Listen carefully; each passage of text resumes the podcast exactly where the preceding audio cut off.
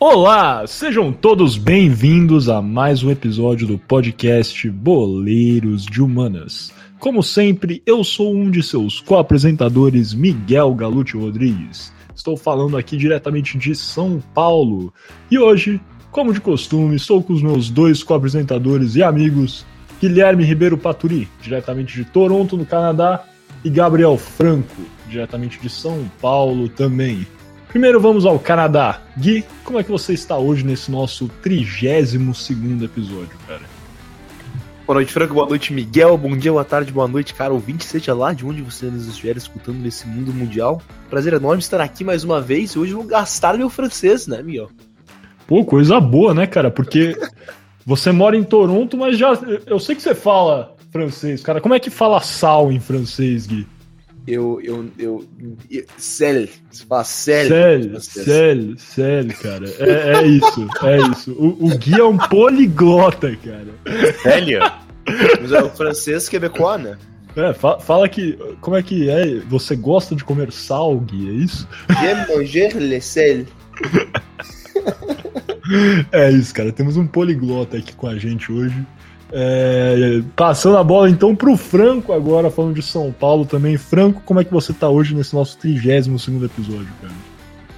Boa noite, estou muito, bem. É, um prazer falar com vocês. Não, tô brincando. É, boa noite, Miguel. Boa noite, Gui. Estou muito bem. Como é que vocês estão, cara? Estou ansioso pelo, pelo tema de hoje, inclusive. É... Mas tô bem, tô bem, tô bem. E você? Pô, tudo certo. Vocês nunca me perguntam como eu tô, né, cara? Isso é verdade. Vocês deveriam perguntar, mas. É, então, bem informal essa minha apresentação, né? Nem, nem... É, boa noite, queridos ouvintes do Boleiro de Humanas, né? Eu fui começar a brincadeira falando francês, eu, eu me atrapalhei inteiro aqui. É isso. Mas eu tô muito bem também, obrigado por perguntar, Franco. É, feliz né, em fazer esse tópico. Voltando aqui à programação normal do Banheiro de Humanas, a gente parou um tempinho de fazer é, episódios sobre clássicos futebolísticos e hoje estamos voltando com um clássico que é muito tradicional, muito conhecido, mas que talvez não tenha o mesmo brilho de antigamente, porque um dos clubes não está indo muito bem nos últimos anos, é, enquanto o outro, talvez menos tradicional, um investimento brutal é, da última década em diante, tem crescido bastante aí e completamente comandado essas disputas.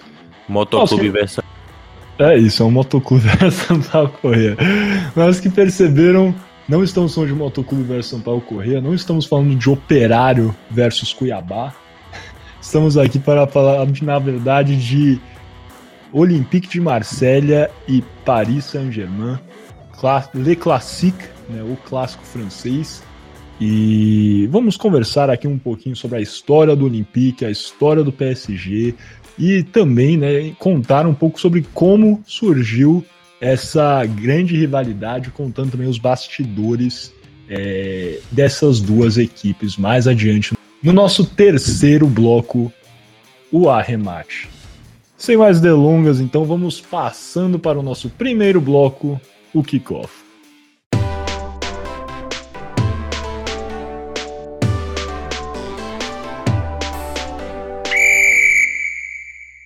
Dando início aqui então ao nosso primeiríssimo bloco kickoff, Lembrando que você está ouvindo o podcast Boleiros de Humanas, um programa Podercast, a divisão de podcasts do jornal digital Poder 360. Nesse primeiro bloco, eu, Miguel Galute Rodrigues, vou falar um pouquinho sobre a história do Olympique de Marselha, esse que é, acho que indubitavelmente, por hora ao menos, é o clube mais vitorioso da França. Sabemos né, do investimento do PSG nos últimos anos e né, imagina-se que no futuro próximo isso pode mudar, mas até o momento creio que os meus co-apresentadores irão concordar e acho que a maior parte dos ouvintes também vão concordar. O Olympique de Marseille é né, de Marselha é o maior clube francês em termos de conquistas.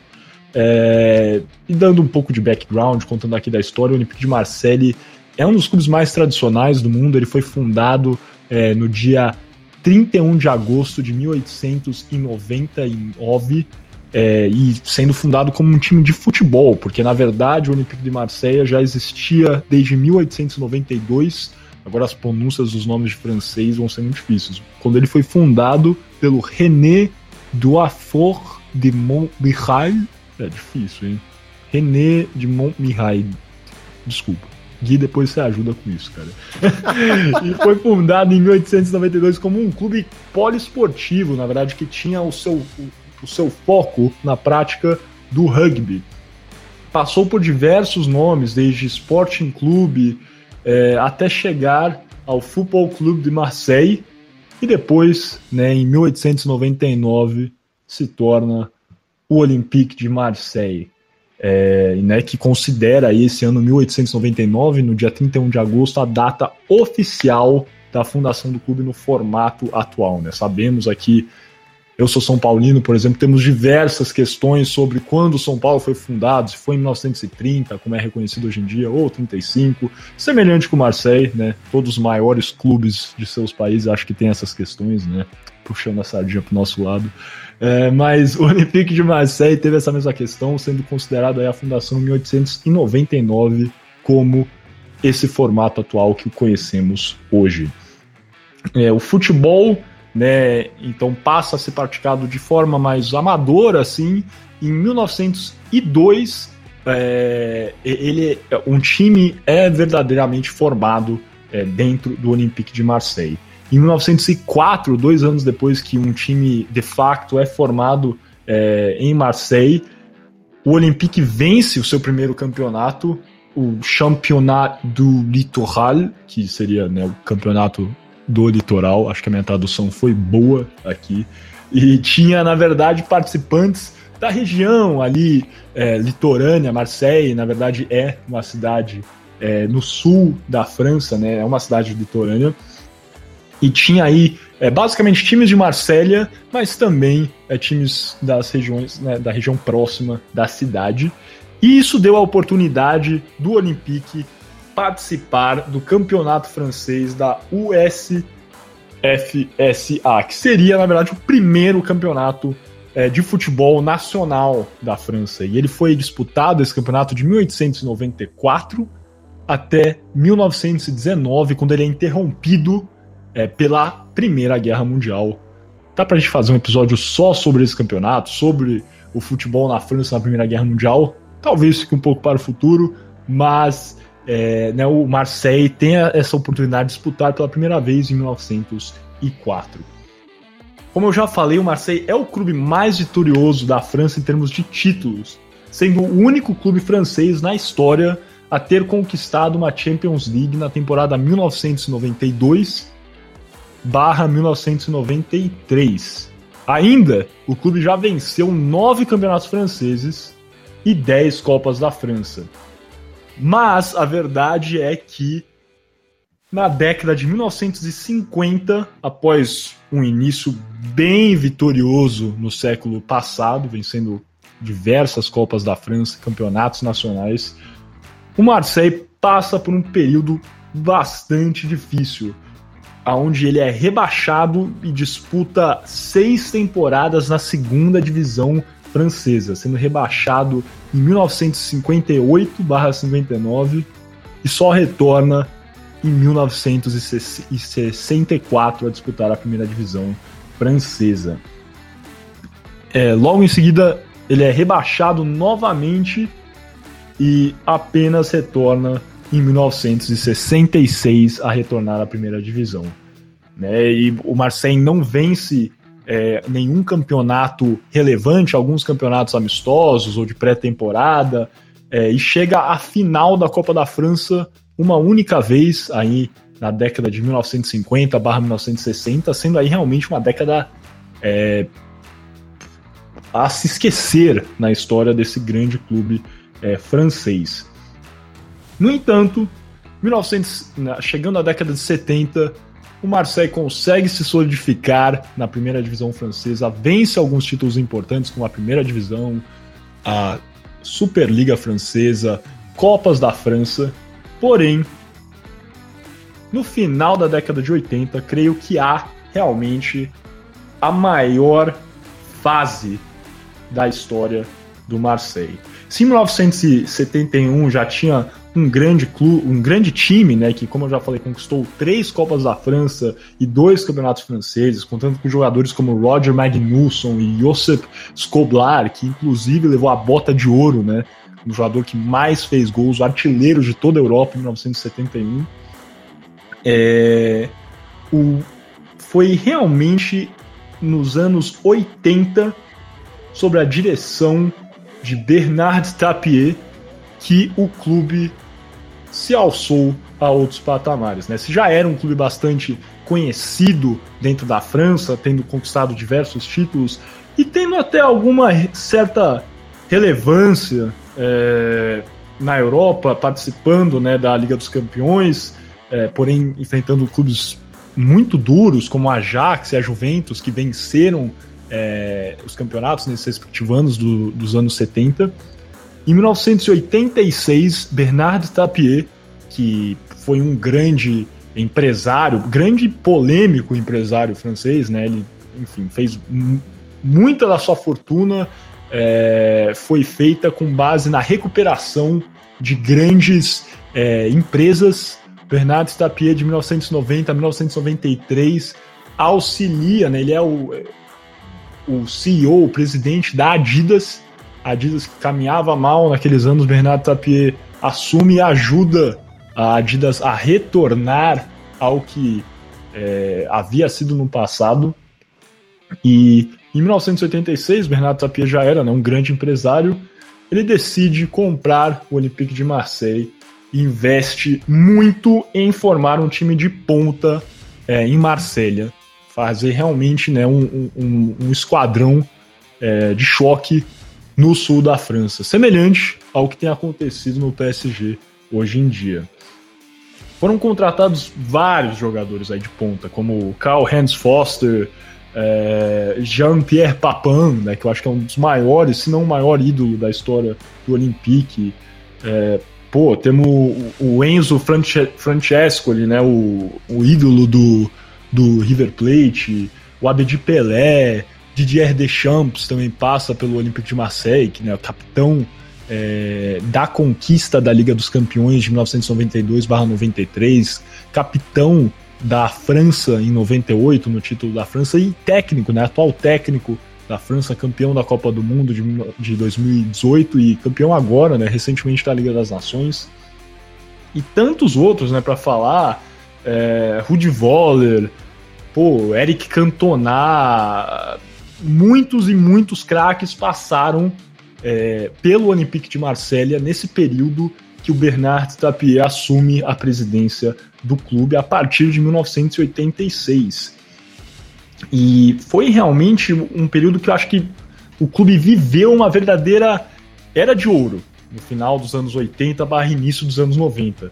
Veio o tetracampeonato consecutivo do campeonato francês, Poderia ter sido o pentacampeonato, já vamos falar um pouquinho disso, mas foi né, o tetracampeonato consecutivo do campeonato francês, pois o time vence as temporadas de 1989, de 88 89 até a temporada de 1991 92. Então, quatro campeonatos seguidos, uma hegemonia no campeonato da França. O clube também é campeão da Copa da França nessa temporada 1988 89, faz o doblete nacional e conquista, como já falei, o título mais importante de qualquer clube francês na história, a Champions League em 1992/93 contra o Milan. E o Olympique de Marseille também em 1990/91 foi vice-campeão da Champions, ou seja, já vinha construindo aí uma relevância é, dentro é, do campeonato mais importante, célebre campeonato do mundo, perdendo nos pênaltis para o Estrela Vermelha. Então chegou muito perto em 90/91 e daí em 92/93 é campeão da Champions League com o Didier Deschamps, capitão, muito emblemática essa imagem. Falando na verdade também de outros títulos importantes, né? Agora pensando no, na importância é, do Marseille no futebol europeu, o clube também tem três vices da Euroleague nas temporadas de 1998-99, 2003-2004 e mais recentemente em 2017-2018. Só para vocês compreenderem também né, essa importância da é, do, do Marseille dentro do espectro europeu, né, essa, essa tradição. Mas voltando agora ao que eu tinha falando dessa polêmica do Bernard Tapie, é, do porquê o Marseille poderia ter sido é, pentacampeão francês, porém não foi considerado. Acontece que o, o Bernard Tapie era realmente um, uma pessoa bastante emblemática, dava declarações muito fortes e é sabido, na verdade, que o Bernard Tapie combinou, acho que o Franco talvez vai falar um pouco mais disso, combinou com o, o grupo que liderava o PSG à época é, que eles fariam de tudo para inflar a rivalidade entre o Marseille e o PSG. É, então havia meio que um pacto por trás, né, um pacto velado de que tudo seria feito para realmente alçar essa rivalidade entre os dois times, que eram os times predominantes na França no final aí é, da década de 80 barra início da década de 90, o, o PSG, né, depois contrata o Raí, que vence a Europa League, é, e o Olympique de Marseille né, com essa hegemonia dentro da França e vencendo a Champions League. Na temporada de 1992-93, o Olympique de Marseille estava bem próximo de vencer o campeonato francês, conquistando aí o pentacampeonato consecutivo e estava na final da Champions League contra o Milan. Bernardo Tapie, então, né? É verdade, deve ser afirmado que, embora existam diversas provas, é, sempre temos que falar que isso é uma suposição, com certeza, mas temos é, muita prova e literatura no assunto é, desse caso. E enquanto o, o Olympique de Marseille se preparava para disputar essa final importantíssima da Champions League, a história contada é que o Bernard Tapie ofereceu a famosa mala branca, um valor aí para jogadores do Valenciennes, uma outra equipe menor do, da França, para que eles basicamente tirassem o pé do acelerador e permitissem que o Olympique de Marseille vencesse a partida no campeonato francês, assim conquistando esse título acirrado que vinha competindo com o PSG e o pentacampeonato francês, sem criar muito desgaste para a conquista da Champions League, que eles realmente venceram o, é, o Milan por 1 a 0 dias depois. No entanto, Jacques Glassman, jogador do Valenciennes revelou, né, à época, que dois jogadores do Valenciennes teriam aceitado de fato essa proposta de tirar o pé do acelerador em troca de 250 mil francos e as investigações à época concluíram que o Olympique subornou mais jogadores do Valenciennes. O dinheiro, né, relatado foi encontrado enterrado no quintal da sogra de Chris, Christophe Robert, que era um dos jogadores é, a quem é, supostamente Bernard Tapie teria pago essa, é, esse valor né, para tirar o pé do acelerador e auxiliar na conquista do Olympique. E Bernard Tapie afirma que esse valor, na verdade, tinha sido emprestado ao Christophe para ajudar ele a montar um, um restaurante, né, um empreendimento, que era um investimento. É, só que de toda forma, o Bernard Tapie então é preso e fica preso por cinco meses. E o Olympique de Marseille perde o seu título francês da temporada e a chance né, de realmente batalhar pelo bicampeonato da Liga dos Campeões.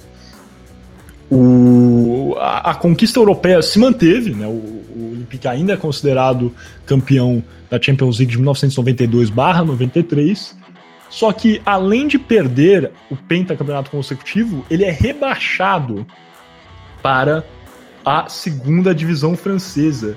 E não só é, é rebaixado, como ele tem de permanecer é, duas temporadas na segunda divisão. Essa foi a pena. Então, é, apesar de vencer a Ligue 2 no, no ano seguinte, o Marseille não sobe para a primeira divisão. Somente na segunda temporada que o Marseille passa na segunda divisão, na qual é, o Olympique fica em segundo lugar, é vice-campeão, ele retorna a disputar a primeira divisão é, francesa. E um caso bem particular, que eu acho que tem relevância para todos os torcedores do São Paulo. São Paulo, né, aos que sabem, foi campeão mundial em 92 contra o Barcelona e depois em 93 contra o Milan. Isso foi uma outra pena que o Olympique teve de pagar.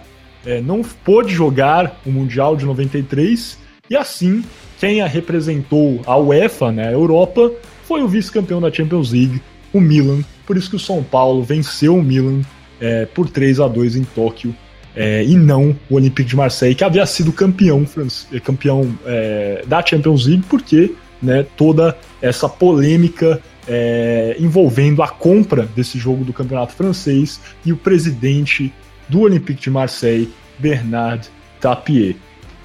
A verdade é que depois né, o, o Olympique retorna à primeira divisão e se estabelece de novo como é um clube é, importante dentro da primeira divisão, mas acho que nunca chega a ter a mesma relevância que teve no passado. Logo em seguida, o, o Olympique Lyonnais, né, o Lyon, começa uma hegemonia francesa, conquista oito títulos em sequência, e logo em seguida vem o investimento no PSG. Então, é verdade, né? O, o, o Olympique de Marseille não tem sido tão vitorioso recentemente. Acho que os últimos títulos aí temos é, uma Copa da Liga Francesa em 2012 e o Campeonato Francês, o qual o clube não conquista desde 2009/2010, então realmente é um jejum bem grande na história do Olympique, mas ainda assim continua sendo um clube relevante, né? Temos aí agora é, o Neymar e não me lembro exatamente o nome do jogador do Olympique, o Álvaro, né? Que estão apimentando um pouco mais essa rivalidade.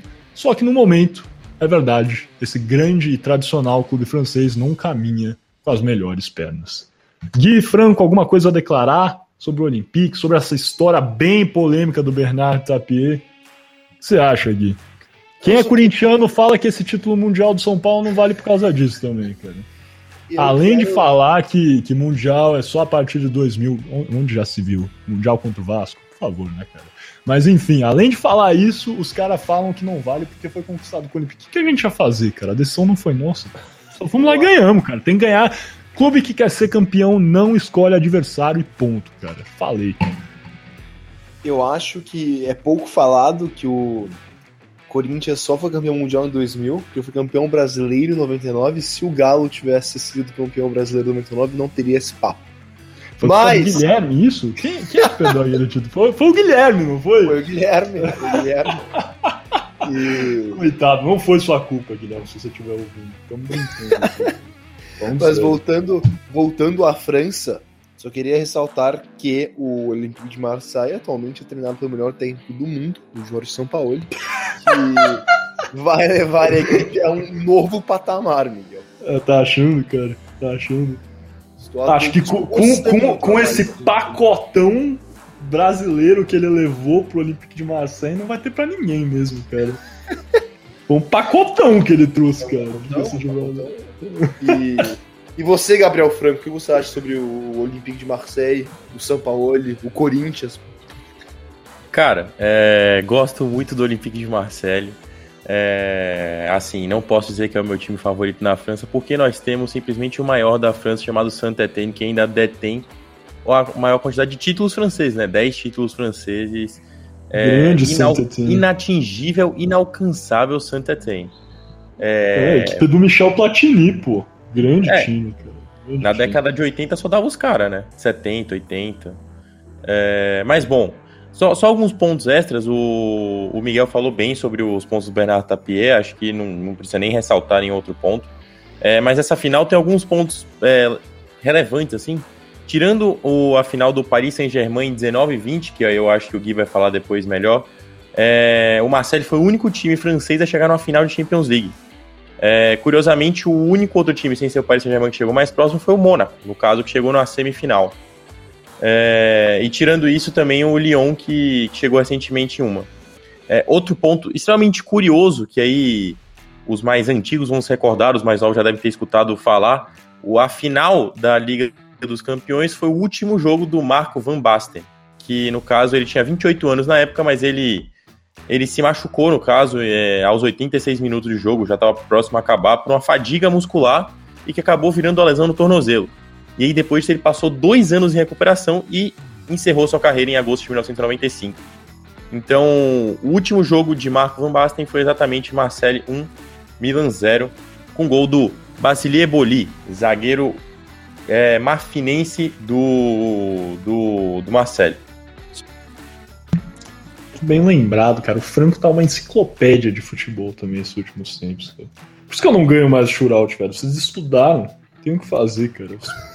É complicado, cara. PVC eu, aqui, eu, é, cara, eu, eu tô indo jogar o, a pelada do da firma, tá ligado? Final de ano, casados contra solteiros. Os caras estão indo jogar final de Copa do Mundo, cara. Não tem como eu competir, bicho. Eu vou voltar a estudar e daí vocês vão ver que não vai ter para ninguém. Mas é isso, então. Vamos fechar esse primeiro bloco, nosso kickoff, onde falamos né, um pouquinho sobre essa história, desde a fundação do Olympique de Marseille até é, essa década perdida em 1950-60, um início do Marseille vitorioso e relevante na Europa com o investimento do empresário Bernard Tapie no final da década de 80 barra década de 90, o rebaixamento polêmico envolvendo a compra né, desse campeonato francês de 1992 barra 93 e agora, né, talvez essa estagnação recente do tradicionalíssimo e grandioso Olympique de Marseille. Sem mais delongas, então, vamos fechar esse bloco e passar para o nosso segundo bloco, o Toco Me Voe, onde o Guilherme Paturi vai nos contar um pouquinho agora sobre o outro lado da moeda. Qual é a história do Paris Saint-Germain?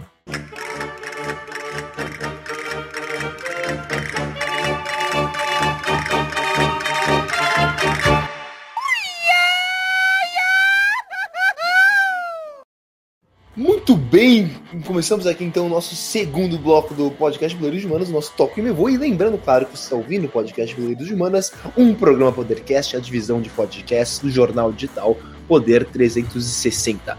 E, e começar falando, Léo, de cara que o Paris Saint-Germain é um dos mais novos gigantes clubes da Europa é, o Olympique de Marseille, Miguel bem falou, é muito mais velho, mas o PSG foi fundado somente em 1970, quando um grupo de empresários liderados por Guy Crescent levantaram fundos em uma espécie de crowdfunding, sim, crowdfunding em 1970, para fundir dois clubes da capital francesa, o Paris Football Club e o Stade Saint-Germain. E o objetivo com essa fusão era criar um grande grande e relevante clube da capital francesa, algo que até então não existia. E os clubes se fundiram no dia 12 de agosto de 1970, marcando então a criação do Paris Saint-Germain. Mas curiosamente, o primeiro jogo oficial do PSG aconteceu antes da fusão se tornar oficial. No dia 1 de agosto de 1970, ou seja, quase duas semanas antes, o PSG jogou seu primeiro jogo e foi derrotado pelo Quevilly por 3 a 1. O PSG herdou a vaga na segunda divisão da França do Stade Saint-Germain. E logo na sua primeira temporada de 1970-71, o clube conquistou acesso à primeira divisão. Mas essa euforia durou pouco. A temporada seguinte foi conturbada. Apesar de terminar o campeonato na sexta posição, o clube já estava praticamente falido e estava ameaçado de ser rebaixado por falta de dinheiro. O governo ah, da cidade de Paris, não querendo ver seu time afundar, ofereceu investir 850 mil francos para pagar a dívida do clube e salvar o PSG. Mas a prefeitura de Paris exigiu uma contrapartida, que era que o clube deveria adotar um nome mais parisiense. Deveria parar de se chamar Paris Saint-Germain para se chamar Paris Football Club. E essa oferta, que era para salvar o clube, fez com que o PSG explodisse em dois. O presidente do clube, Henri Patrelli, se recusou a mudar o nome do clube. Porém, uma parte do conselho aceitou a proposta, refundando o Paris Football Club e aceitando esse auxílio da prefeitura. Assim, o recém-refundado Paris Football Club ficou com a vaga na primeira divisão e o Parc des Princes, enquanto o PSG ficou com seu nome, mas foi declarado, declarado, declarado um clube amador e rebaixado para a terceira divisão. Mas mesmo rebaixado, o PSG rapidamente voltou à primeira divisão. Em seu primeiro ano na terceira divisão, o clube conseguiu acesso à segunda. E, em seu primeiro ano de volta à segunda divisão, conseguiu acesso à primeira divisão. E nesse mesmo ano em que voltou à primeira divisão, reconquistou seu status de clube profissional. É importante ressaltar que o PSG nunca mais foi rebaixado. Disputa a primeira divisão desde 1974 1975. Mas foi nos anos 80 que o PSG conquistou seus primeiros títulos importantes de fato. O clube conquistou duas Coupe de France, ou Copa da França, em 1982 e outra em 83. E em 86 venceu sua primeira de muitas é, campeonatos franceses, vencendo a Ligue 1. E agora na temporada 1988-89, o PSG perdeu o título da Ligue 1 para o Marseille na última rodada, quando foi derrotado pelo próprio Olympique no último lance do segundo tempo. E essa derrota para o Olympique de Marseille, combinada com uma péssima administração, que mais uma vez levava o PSG ao precipício da falência, fez com que o clube fosse vendido para uma empresa de televisão francesa, a Canal Mais, ou Canal Plus. O Canal Plus fez o PSG dominar a França nos anos 90. Limpando a dívida do clube e contratando estrelas como Raí, o PSG conquistou mais uma Ligue 1 em 1994. Três Coupes de France em 93, 95 e 98 e duas Copas da Liga, ou Coupes de la Ligue em francês, em 95 e 98. Mas talvez mais importante do que isso, o PSG se tornou o segundo clube francês a conquistar um caneco europeu. Em 1996, o clube derrotou o Rapid de Viena e venceu a Recopa Europeia, que é a atual Liga Europa. Mas, como vemos mais uma vez, os anos 90 de ouro deram lugar a vacas magras nos anos 2000. O clube, mais uma vez em sua história, sofria com as administrações que levavam, que levavam a resultados pífios em campo. Em 2006, o canal Plus, é, irritado com más administrações do clube, vendeu o PSG ao banco estadunidense Morgan Stanley. E apesar de ter conquistado três Coupe de France e uma Coupe Coupe de la Ligue nos anos 2000, o clube vivia em crise, brigando contra o rebaixamento em diversas oportunidades. Mas foi a partir de 2011 que a hegemonia parisiense que vemos hoje de fato começou.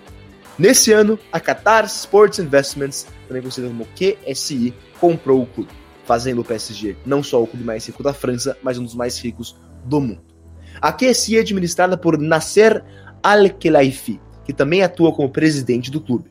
Acredita-se que a QSI é controlada diretamente pelo Ministério da Fazenda do Catar e pelo Comitê Olímpico também do Catar.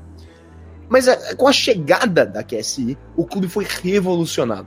Nomes de peso como Carlo, Ancelotti, Zlatan Ibrahimovic e Thiago Silva chegaram ao clube e levaram o PSG a seu terceiro título da Liga 1 em 2012, depois de ter perdido o título para o Montpellier em 2011.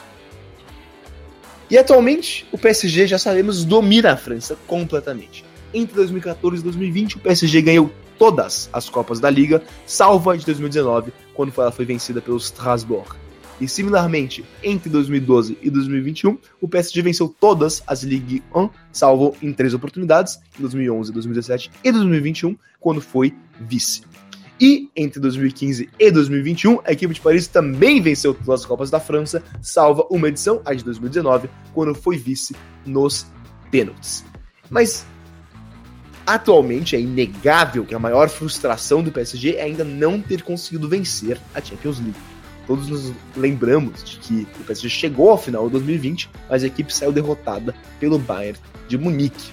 Mas agora com o trio Messi, Neymar e Mbappé, o PSG mais uma vez sonha em conquistar o título que sempre perseguiu, mas que ainda falta.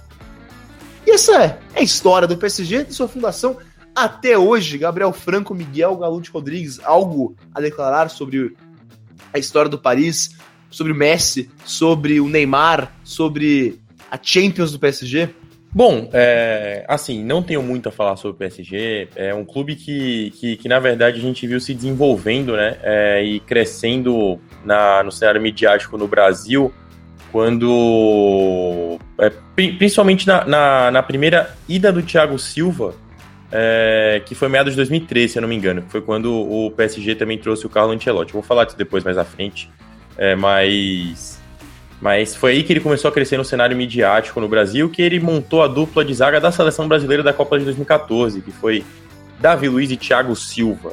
É, uma dupla de zaga muito forte à época. O Davi Luiz vinha de um título europeu com, com o Chelsea e o Thiago Silva era considerado por muitos o melhor zagueiro da o, melhor zagueiro de atividade na Europa é, à época.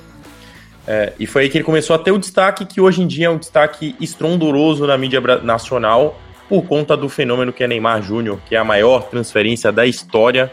É, 222 milhões de euros foram pagos pelo PSG ao, ao Barcelona para tirar o brasileiro é, de, é, do time catalão, no caso. Sendo que Neymar, no ano anterior, veio a ser o Algoz, naquele famigerado 6 a 1 no Camp Nou, que gerou a eliminação do PSG após um 4 a 0 Foi 4 a 0 se não me engano, né? O jogo no Parque de Prince. É, então. Então, no, no caso, só gostaria de acrescentar, é, de acrescentar esse ponto mesmo em relação ao PSG na mídia brasileira. Depois eu vou falar mais a fundo também, mas só isso mesmo. Não, não sou tão fã assim do PSG. Mas o que você falou é muito interessante mesmo, Franco. A gente, a gente viu o PSG surgir, assim. É, nenhum de nós é, somos particularmente velhos, mas nós vimos o PSG surgir é, na nossa frente, praticamente. Né? Uh, em 2010, o PSG não era praticamente nada, e hoje é uma das grandes potências da Europa, e é, é interessante você falar isso. A gente realmente viu esse clube é, surgir e virar uma potência em poucos anos. Miguel, algo a declarar sobre o PSG? Claro, com certeza. Eu lembro muito bem, né, desse começo desse investimento. Eu sou gosto muito do Diego Lugano, né, que é grande ídolo do São Paulo. Eu lembro quando ele foi contratado do PSG, acho que ele é uma das primeiras contratações dessa nova era, né? Representou muito desse início, por mais que talvez a passagem dele lá não tenha sido das melhores. Sim, acho que foi relevante, mas nem se compara com a passagem pelo São Paulo, pelo Fenerbahçe, enfim. Depois vieram outros jogadores importantes, o Pastore, né, que era um grande meio-campista à época. É, sofreu muito na carreira dele com, com lesões, o Pastore, mas ainda assim acho que, pô, cara, inegável né, a proeza futebolística do Pastore. Veio também Lavezzi, que era um grande atacante, né, tinha passado anos no futebol italiano, então assim, lembro muito dessas primeiras transferências e e dessa experiência, né, de ver o PSG crescer. Lembro também de pensar que talvez fosse fogo de palha, né, quando apesar de todos esses investimentos, montando já um time que era muito superior aos demais, perde a Liga Francesa para o Montpellier, do Giroud, mas ainda assim, né, a gente pode ver que logo em seguida deslancha a compra de Ibrahimovic e tudo mais, e realmente, em termos, acho que de clube-empresa, é um, é um grande case a ser, a ser estudado, porque é uma hegemonia total dentro da França, e, cara, não tem nem o que falar, né? Eu posso não ser muito fã do PSG, mas acho que a gente tem que tirar é, o chapéu ao investimento onde ele existe. E, e, eles fizeram compras certeiras, trouxeram realmente um apreço de torcedores comprando jogadores midiáticos, carismáticos e isso que o Franco falou, né? Eu acho que tem muito brasileiro que gosta do PSG porque é basicamente um, um Brasil na Europa e tem sido assim por muitos anos agora. Thiago Silva, Davi Luiz, é, Marquinhos, Lucas, é, Neymar, muito jogador brasileiro e eu acho que eles conseguiram conquistar esse mercado que é fanático pelo futebol, né? Exatamente, Miguel, exatamente. E, bem, estamos nos estendendo um pouco aqui no nosso Toque Me Voe. Terminamos aqui o bloco e passamos para o nosso arremate.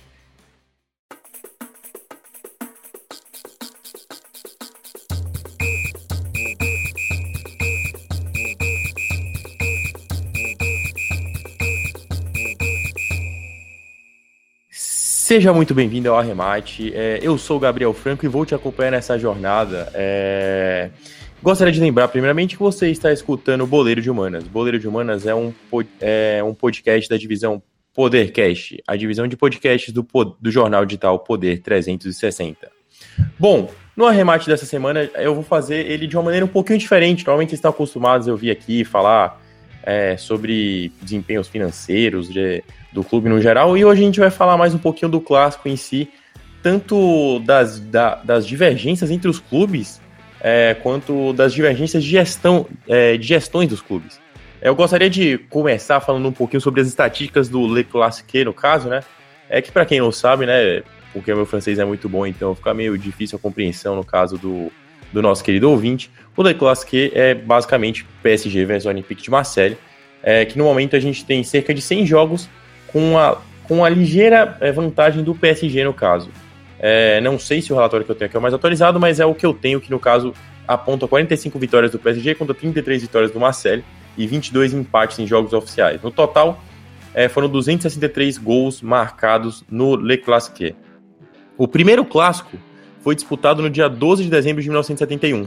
É, como o Gui já disse, o Paris é um clube muito novo. É, então, no caso, o primeiro clássico teve a vitória do, dos, do time de Marseille por 4 a 2 é, E é o único clássico francês entre equipes que foram campeãs da Europa. É, já que, como já foi dito, tanto pelo Gui quanto pelo Miguel, o Olympique detém o título da Liga dos Campeões e o PSG é, da, da, Recopa, da, da Recopa Europeia em 1996. É, a rivalidade em si ela começa a ter ares mais sérios no final da década de 80 e no começo da de 90, é, que é quando se acaloram brigas entre torcedores. E no caso, que é um dos pontos que levou a gente a, a ter a ideia de falar sobre o Le hoje. É, eu vou falar agora de alguns joguinhos memoráveis no caso. A gente tem talvez o que seja um dos mais memoráveis entre eles, que é o da temporada de 88 e 89, que no caso é bem quando a rivalidade começa a a se aflorar né, entre esses dois times, que no caso os dois estavam empatados na, na liderança da Liga com 70 pontos, e na última rodada o confronto decidiria o título, e a partida permanece em 0 a 0 até o último minuto, quando Frank Sauzet marca o gol da vitória para o time de Marseille. Então 1 a 0 para o time de Marseille e o título da temporada de 88 e 89 vai para a cidade de Marselha. É...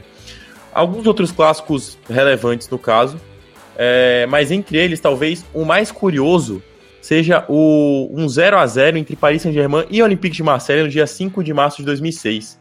É, novamente, a gente vê alguns conflitos entre as duas gestões dos clubes, e aí o, o, pre, o presidente da época do Marseille, Papé Diouf, decidiu mandar apenas jogadores juvenis e reservas para a partida.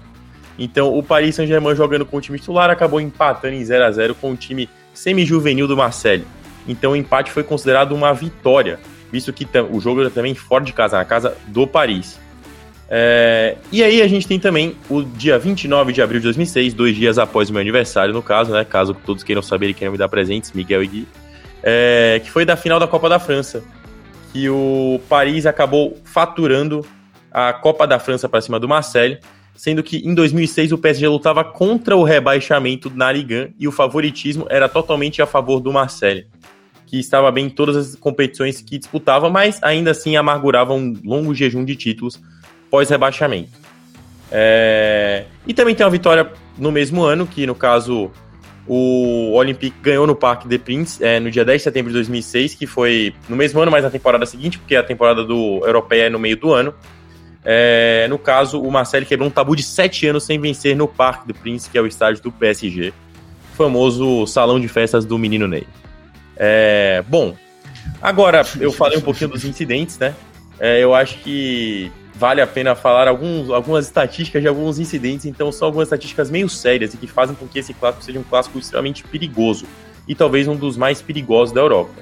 É lógico, não chega nem próximo de alguns que vocês devem imaginar que são da Turquia, que a gente pode até falar depois mais à frente, é, em algum outro tipo de episódio, mas o clássico francês também é bem conhecido por ter uma rivalidade seguida à flor da pele. É, no dia 11 de abril de 1995, simplesmente tiveram 146 prisões e 9 policiais feridos é, em um Le Classique. No dia 13 de outubro do ano de 2000, um torcedor de 18 anos do Marseille ficou paralisado pela vida toda após ter sido atingido por um banco arremessado. No dia 26 de outubro de 2002, tiveram 61 prisões. Em 25 de janeiro de 2003, 43 prisões. No dia 9 de março de 2003, 27 feridos e um, e um hospitalizado. 29 de abril de 2006, que inclusive foi o clássico que eu já falei que o Marcelo foi com o time reserva. Dois feridos apenas, é, apenas, né? Visto que teve todo, todo, toda a questão do, do Marcelo mandar o time reserva por conta da, da falta de segurança do estádio do, do Paris, é, que foi alegada pelo presidente na época. 2 de setembro de 2007, 3 feridos e 5 prisões. 15 de março de 2009, 20 prisões. 25 de outubro de 2009, 10 prisões e 10 feridos. 20 de novembro de 2009, 15 prisões. Bom, é, eu estou fechando aqui um pouquinho essa parte das estatísticas, agora eu vou falar um pouquinho mais sobre a parte administrativa dos dois clubes. Gui, Miguel, você tem algum ponto a acrescentar, acrescentar dentro da parte de dessas estatísticas que eu abri aqui para vocês? Não, cara, só queria te falar que eu, eu lembrei com você falando de um de um Grenal que aconteceu algo similar. O Grêmio ia jogar com, com aliás, o Internacional ia entrar em campo com um time praticamente juvenil. E o Inter ia com o time reserva, mas ficou com medo de perder. Aliás, o Grêmio ficou com medo de perder e foi com o time reserva também para não ficar feio, caso perdesse dos juvenis do Internacional. Eu acho que o o PSG deveria ter feito, feito o mesmo. é, a verdade é que, no entanto, igual o Franco falou, né? Acho que a, o jogo virou e com todo o investimento que tem sido feito, a, a hegemonia do PSG agora nas, no campo das estatísticas é inegável, né, cara? Eu acho que, no mínimo, por hora, só vejo essa distância crescendo cada vez mais. Boa. É... Eu concordo com o Gui, acho que, que sempre que existe esse desafio, eu acho que o desafio tem que ser igualado, no caso, para poder que a vergonha não seja maior do que o, o próprio desafio. É, bom, agora eu vou, é, vou tentar desmembrar um pouquinho o esquema de gestão que permeiam os dois maiores clubes da França neste momento. É, que inclusive é, eu falo que são os maiores clubes da França, mas o atual campeão francês é o Lille. Não sei o que é que eu estou falando, né? É, Lille é simplesmente maior da França no momento. Mas sim, como muito, muitos pensam, muitos acham e muitos têm certeza, o PSG não é presidido por Nasser Al-Khelaifi. É... O magnata Qatar, na verdade, é o CEO. Para quem não sabe o que é CEO, é o Chief Executive Officer do clube. É... E o CEO, no caso, dentro de uma empresa geral, é... vale lembrar que o PSG e o Marseille são dois clubes empresas, então eles têm essa função de CEO. É, ele é responsável pelo sucesso geral de uma organização e possui autoridade máxima para tomar decisões finais. Então, ele é o, basicamente o dirigente mais importante do clube. É, o dono do PSG, na verdade, é o emir do Catar. Aí, me desculpa se eu não souber falar isso, gente. É o Tamim bin Ahmad Al, Al Thani. E é ele quem propriamente injeta o dinheiro. O Nasser ele só fala aonde que tem que gastar. É, o que, que é um emir do Catar? É um cara que ele provém da dinastia Alta, Altani, é, tendo o seu estado sido fundado em 1868 por Muhammad bin Tani, como um sheikado, ou seja, um sheik. É, então, no caso, ele é um emir, ele é um sheik desta dinastia Altani. É, a história de compra do PSG é, é parecida com a, dos, com a do Newcastle, levemente, no caso, né? por conta de todo o debate que, que, que já falamos no último episódio, eu vou falar um pouco mais à frente também, mas também com a do Manchester City. E um fato extremamente curioso é que os shakes de City e PSG são mais do que vizinhos de país, eles são primos. Primos entre aspas, né? Depois, quem quiser pesquisar essa história curiosa, acho que vale a pena dar uma olhada. É... Bom, em junho de 2011, o clube foi comprado por um fundo de investimento do Qatar. Aí a questão de se assemelhar à compra do Newcastle, é o QSI, que é o Qatar Sports Investment. É empresa fechada subsidiária da, da QIA, que é a Autoridade de Investimento do Qatar. Esse é um órgão governamental especializado em investimentos nacionais e internacionais e que visam fortalecer e diversificar a economia do Qatar.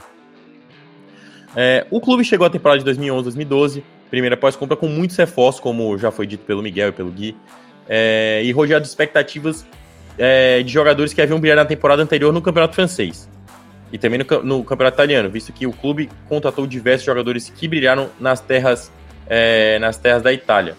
Porém, a temporada foi meio abaixo do esperado e o modesto Montpellier, do atacante Giroud, do meia Belhandá e do brasileiro Hilton foram campeões franceses. A partir da temporada 2012-2013, o PSG resolveu apelar. É, o, realmente não teve para ninguém, os caras, os caras é, ativaram o modo carreira do FIFA, trouxeram Zlatan Ibrahimovic, Thiago Silva e além da segunda maior promessa brasileira na época, Lucas Moura, é, atrás somente do Neymar Júnior, que depois viria jogar também no Paris. Após esse ano, iniciou-se o reinado do próprio Paris. O clube continuou a vencer na França e até as conturbadas saídas de Blanc e Ibra não conseguiram evitar as vitórias do PSG. Após seguidos fracassos em competições internacionais, Al decide então que não, não era suficiente eles ganharem territórios franceses, mas eles precisavam trazer o Neymar e o Mbappé para reforçar o clube. Ato que trouxe o alcance e divulgação de marca necessária para o PSG ser o que é hoje. É, o time atingiu um nível de exposição gigantesco é, e divulgação de marca maior ainda. Eu vou trazer aqui alguns dados, mas hoje em dia o PSG ele é o nono clube mais seguido nas redes sociais e está atrás de Milan e à frente da Juventus, da Juventus do que era do Cristiano Ronaldo na época, né? Hoje em dia não é mais no caso. Mas apenas em 2016 o PSG foi o sexto clube que vendeu mais camisas no mundo e o segundo que mais vendeu, tendo a Nike como patrocinador do clube francês. É, e foi o clube que vendeu mais produtos licenciados neste ano. É, outro fator importante é que o o PSG ele está recentemente lançando tendências, como ele lançou tendência com o uniforme da Jordan é, e também gerou um alto alcance de marca. É, o PSG também tem uma fama muito, é, não muito boa na FIFA, porque ele é um dos responsáveis pelo início do fair play financeiro. É, sair da casinha também não dá para segurar, e o presidente da FIFA é, gerou o debate que era necessário o, o fair play financeiro ser, ser imposto após gastos exorbitantes. É, outro debate importante que o PSG traz também é o sports washing, que para quem não viu o episódio da compra do Newcastle, eu super indico.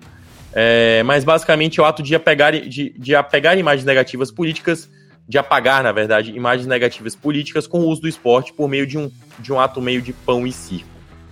É, bom, mas em cima disso a gente tem uma gestão que, como já foi dita, mesmo tendo muito envolvimento com sports washing, muito positiva do, do PSG.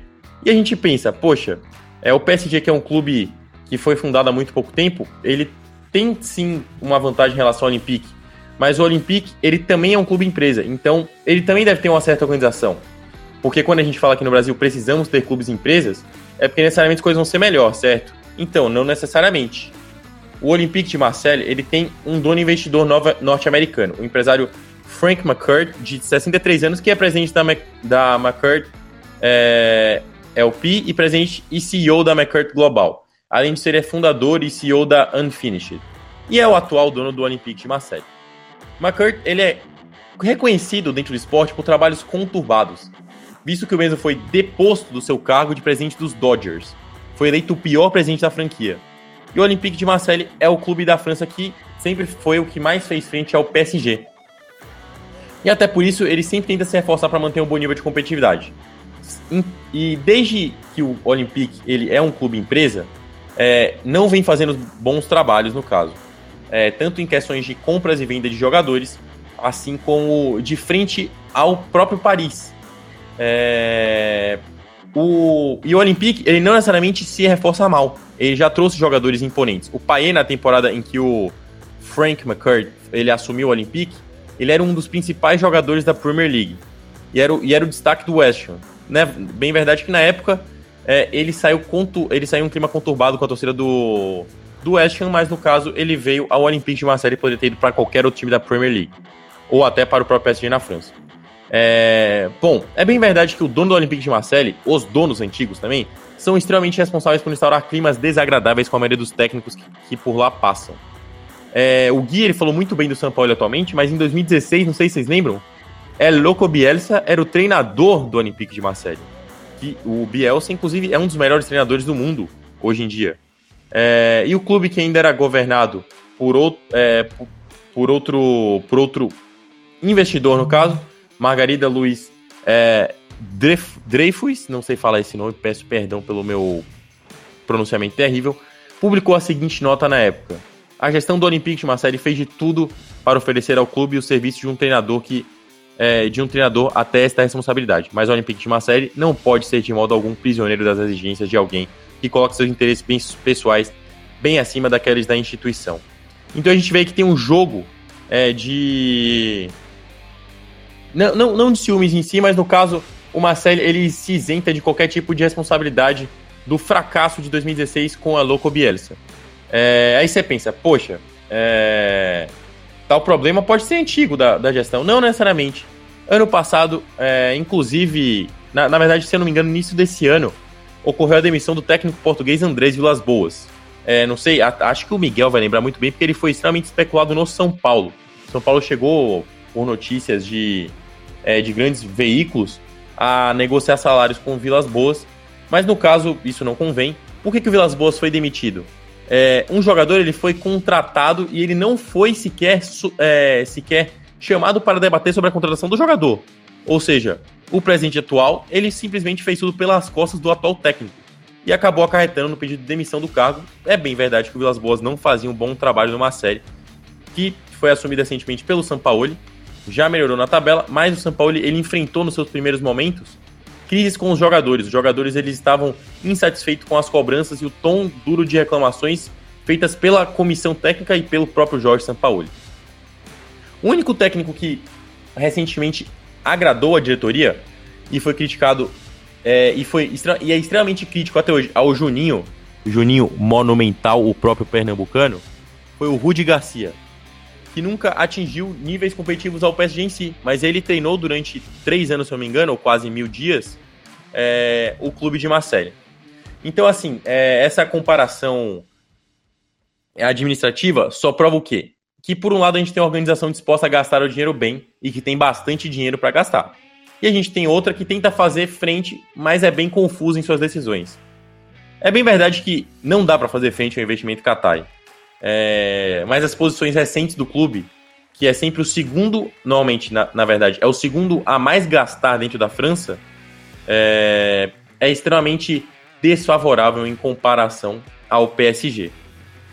Gui, Miguel, vocês têm algum ponto a acrescentar sobre é, problemas de gestão que vocês acreditam existir dentro de PSG e Cara, eu acho que essas mudanças constantes na direção desses clubes é trau é, são traumáticas, né? Não tenho o que falar, mas que haja uma melhora, né? Acho que quando vem o investimento há uma melhora e talvez agora do PSG tenha sido uma melhora mais contínua porque realmente é muito dinheiro, mas creio até que esses clubes não, não conseguem ou não conseguiram engrenar por muito tempo, pensando aí no cenário mais macro do futebol europeu barra mundial, porque por diversas vezes há uma mudança é, de visão é, na liderança, na gestão do clube, investimentos diferentes, é, políticas de contratações diferentes. Isso aí realmente é muito ruim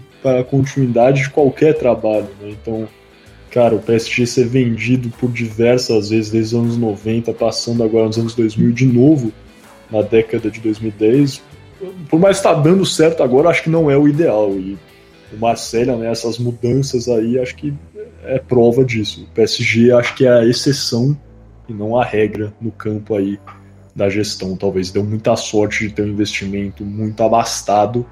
E mesmo nesse campo, né, no início não teve o sucesso que queria e ainda eu acho que não tem o sucesso que quer, né? Porque não é segredo que o PSG quer ser campeão da Champions, não da Liga 1, da Copa da Liga, da Copa da França né? E por diversas vezes aí essa gestão pode ser até impaciente, né? Os caras chegaram à final da Champions, demitiram o Thomas Tuchel, Thomas Tuchel agora é campeão no Chelsea, investimento até inferior, se for parar para pensar. Claro, o Chelsea investiu muito dinheiro para montar o elenco, com certeza, mas né, se for comparar com o elenco do PSG, é... e acho que só prova. Thomas Tuchel é um dos melhores técnicos do mundo hoje em dia, acho que há pouca discussão quanto a isso.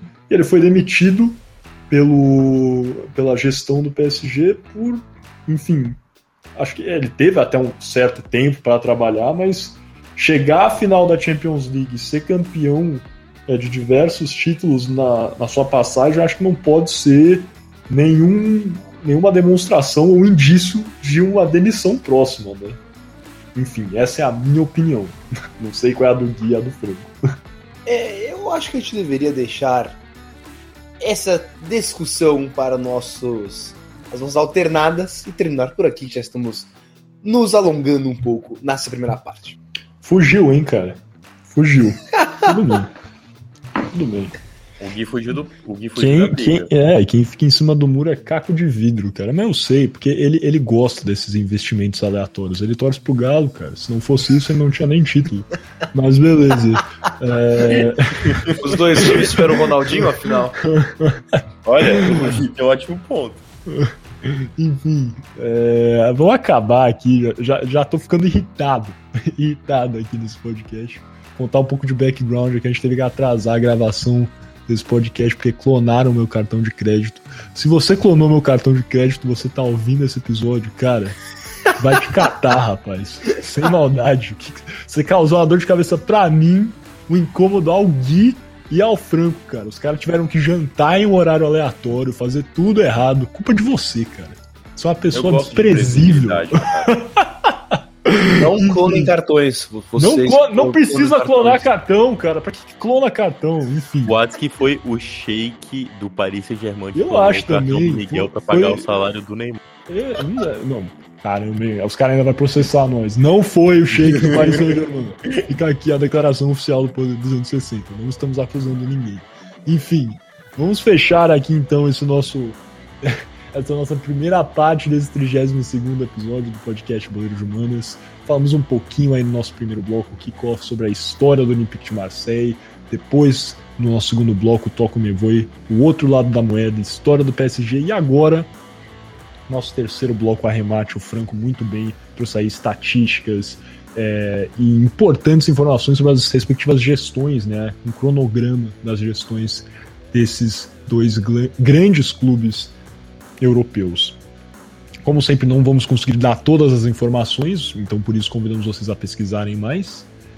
E lembrando que logo em seguida temos aqui a segunda parte do podcast Boleiros Humanas, onde vamos ter o nosso quarto bloco, o shootout, aquelas rápidas perguntas e respostas sobre os temas debatidos hoje, né, no geral, o Le Classique, o clássico entre PSG e Olympique de Marseille. É, e depois o nosso quinto bloco, as alternadas, nosso debate o Gui já mencionou aí, fugiu dessa minha pergunta agora, mas não vai ter como fugir no final. Se você está vendo o nosso podcast, né, ouvindo no YouTube, é só deixar o vídeo rolar. Se tiver em outro provider de áudio aí, SoundCloud, Spotify, enfim, só clicar na segunda parte, tá aí, bem do ladinho, em cima embaixo, e curtir essa segunda parte do podcast Poleiros Humanas. Beleza? Até daqui a pouco.